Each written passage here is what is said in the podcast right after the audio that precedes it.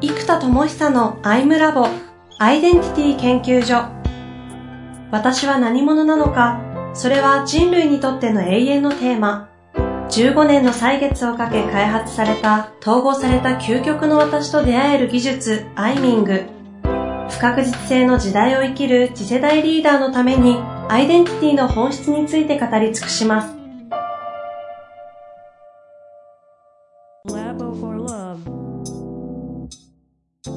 面で攻め始めてる生田さんに、こう、世の中の流れが、こうちょうど噛み合ってる、なんかこう何でしたっけ、あの、ドキュメントのお話が、Google ドキュメントの、こう、なんていうんですか、ありましたよね。やっぱり、ここのところの世の中の進化がすごく激しいと。うん。結局僕が作ってるアプリケーションも、もちろんゼロから全部作ってるんですけど、AI とか、音声認識とか、音声を発話する機能とか、音声出力とかは、ありものを組み合わせていくんですね、その仕組みを使って。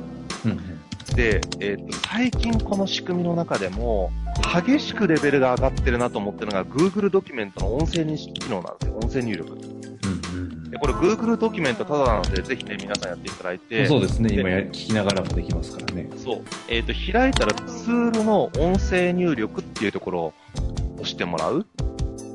で、これ皆さん喋ってみてください。あの、昔音声認識ってもう全然使えなかったんですよ。もう誤字脱字だらけで、なんつうのかな。それを修正するコストの方がかかるだろうってなっちゃうから使えないって思ってたんだけど、今どんぐらいかなこれ直感9割から下手すると95%ぐらい、えー、ちゃんと文字の起こせます。実は今、この収録をしてる途中まで、Google ドキュメント立ち上げて、生田さんがね、やってたんですけど、ほぼほぼ喋った内容、編集不不要なぐらい綺麗に上がってますよね、これ。そうですね、もうほぼほぼいけますね。なので、えっと.これ使うと、まずキーボードの2、3倍速い感じがします。かなり速いスピードで喋ってもあの入力されるんです。2、3倍じゃないな、4倍、5倍ぐらい速いかな。で、かつ、えっと、僕もキーボード打つし、だいたい検証になっちゃって集中力が、腕から集中力を阻害するなんかストレスを感じちゃうんですよ。うんうわー、ちょっともう動かないみたいな。で、まずそれがなくなっていくっていうのがまず劇的にでかいです。で、あとやっぱ喋ることによる、うーんとなんか、えっ、とね、発しやすさっていうのは、集中しにくい前半戦にすごい有利です。ほうほうほう。書くってやっぱりなんか、うーんってこう、気を入れないとうまく書き出し始めらんないですよ。ええでも、音声で喋りながらまず文章が出てくると、それ見てるうちに乗ってくるんですね。うんで、もしかすると途中からは逆に音声切って書いた方がいいかもしれないです。ああ、スタートの、スタートダッシュにむっちゃ効きます。ああ、ちなみにですね、今、生田さんが喋っていたあたり、全部記入されてまして、これ使うとキーボードの23倍速い感じがしますけど、かなり速いスピードで喋ってもあの入力されてるんです。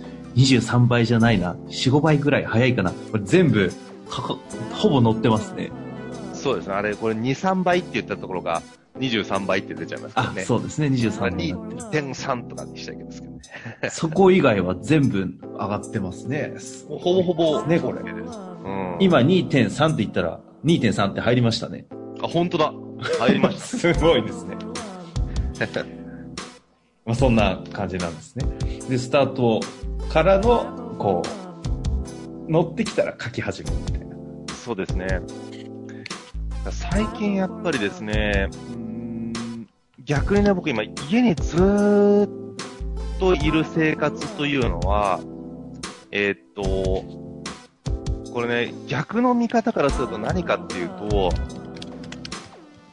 未来の人たちのスタンダードな働働き方を、むしろ先行してやってるみたいなもんだと思うんです。うん、な生田さんですか？僕が。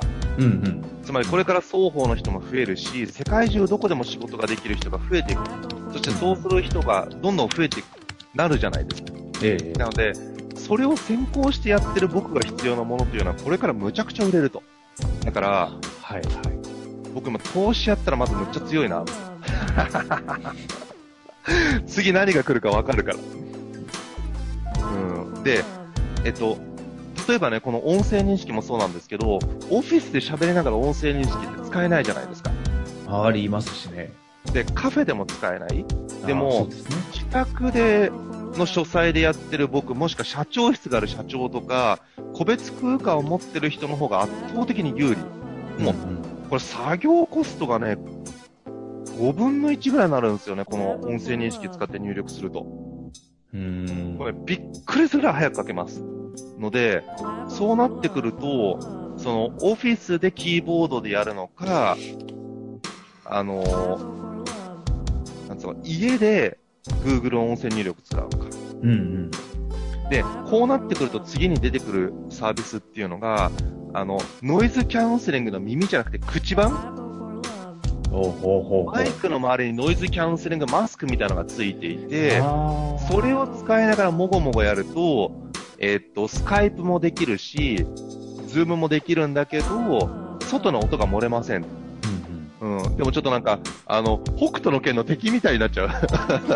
口になんか、プレデターみたいになっちゃうから、あの、その外観の微妙デザイン性そう。まず、そんなに売れないか、まあ、うまいぐらいのカップになってておしゃれになったらいいんだけど、あの、うん、でもちょっと外観がね、なんだオフィスでプレデターみたいになったらみんなさ、いや、それが世の中的スタンダードになれば別ですけど、うん。ねえ、ちょっと、いくら音出したくねえからあいつプレデターになってるよみたいな、ちょっと微妙じゃないですか。そう。な結局ほら、Google グラスとかも結局使わないよねみたいなのがうん。起きちゃったみたいに、やっぱちょっと最初はその外観的恥ずかしさみたいなものからやりづらい。うん。そしたらやっぱ家でやる人が、この Google 音声認識だけも圧倒的有利になりますと。うん。うん。で、こうやって今家にいると何が欲しくなるかっていうと、フィットネスグッズなんですよ。そうきますだから、えっ、と、運動不足になるので、家で軽く運動をしたい。そして、世界中どこでも仕事ができるんであればって発想になると、えっ、と、広い家が借りられる場所とか自然の中っていう方向になっていくので、部屋の広さが上がっていく人が増えてくるんです。うん。うん。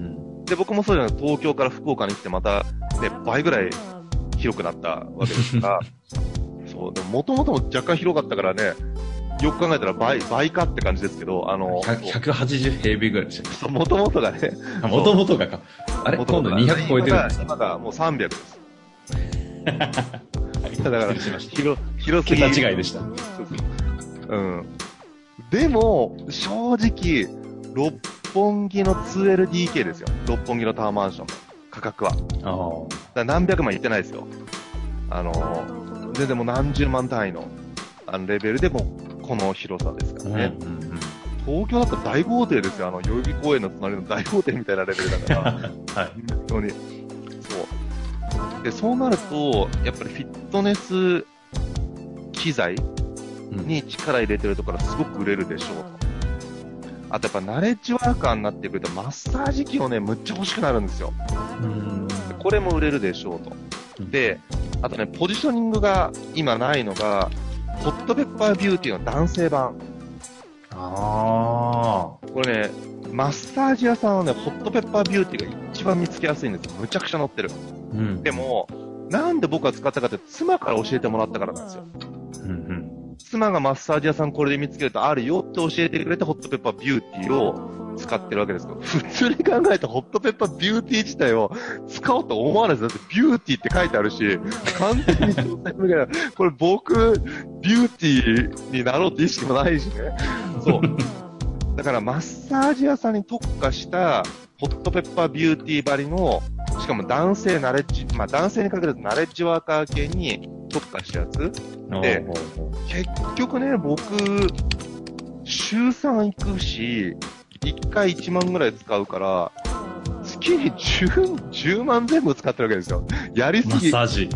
そう。で、そうなると結構個人経営だったりするから、僕が月の売り上げの20%とか30%になっちゃったりするんですよ、結構。うんうん。で、ナレッジワーカーの人って結局集中力を回復するためにできることは、ね、逆に言うと、1万円で集中力回復できたらもう、その日にできる仕事が全然単価が違うので、うんうん。あのーもう全然いいんですよ。って考えると、もう、ね、1日5000円ぐらいの投資でそれができるんだったら、いやもう全然やるよみたいな感じが正直ある。うんうん。だからそういう人たちに向けたマッサージっていうのはこれから絶対にもっと出るよねとか、あと、国与がセンスいいなと思ったんですよね。イングって椅子出したんですよ。動く椅子。イング？うん。国用さんですか？そう。あと、国与このセンスは抜群ですね。要は、まあ、オフィスもそうなんですけど、双方の人って、ナレッジワークだからね、家で、こう、やってるから、やっぱ腰がやられてくるんですよ。ずっと座ってるから。で、こう、座面を動かせるような椅子を出してるんですね。なので、これ抜群のセンス。ほあ、ありましたよ、これ。イング。うん、で、これもいいですね。であと、高級チェア、オフィスチェアのメーカー。うん販売店はね、どうしても最終的なメーカー直販にどんどんなってっちゃう。そっちの方がサービス良くなってっちゃうと。だから、この、オフィス家具もいいし、あとは、えっ、と、エルゴ系？あの、キーボードとか、うん。うん。その、人間工学系の、えー、椅子とかキーボードとか作業系。これもいきますね。で、で、結果僕が今やってみていいのが、ずーっと集中してるので、鬱屈感とかも出てくるから運動しようで、うん運動するときぐらい仕事から離れてリラックスしたいと思うので、そうすると、あのーで、プロジェクターも今格安になったじゃないですか。はい。なので、そのプロジェクターつけて、あのー今ネットフリックスつけたりするんですね。うんうん。で、それ見ながら40分がひたすら運動するみたいなことやるんですよ。あ、それいい、こ効率いいですね。で、かつ英語の勉強にいいのが、日本語音声英語字幕なんです。日本語、あおー、ほそう。うほう。うん。っていうのは、日本語音声だったら頭全く使わないんですね。で、それって英語で何て言うのかなっていうのを英語字幕でずっと見ていけるから、うんうん。これがもう勝手に英語のお勉強。なので、運動、えー、えドラマで楽しみ、英語の勉強と一石三鳥というですね、これも激アツです、僕的に。僕的にこれも本当熱い。えでも、ネットフリックスとか見ながら、フィットネスというか家で自宅でやり出して、楽しくなって、そのまま見続けて、開発に支障来たりしないんですか？いや、だからね、運動をしなきゃいけないから、ネットフリックスをぼーっと見るってことはちょっと僕の中で許されないので、あの、なんつうの運動したりストレッチしたりしながらだから、やっぱりさっきの運動することで身体エネルギーが上がるってなってるので、これは支障をきたすところが今のところいいです。へだから1日2時間もね、1時間、まあそう40分だから40分見れないようじゃ、逆にやっぱり効率悪いですよね。え。うん。本詰めちゃってるだけになっちゃう。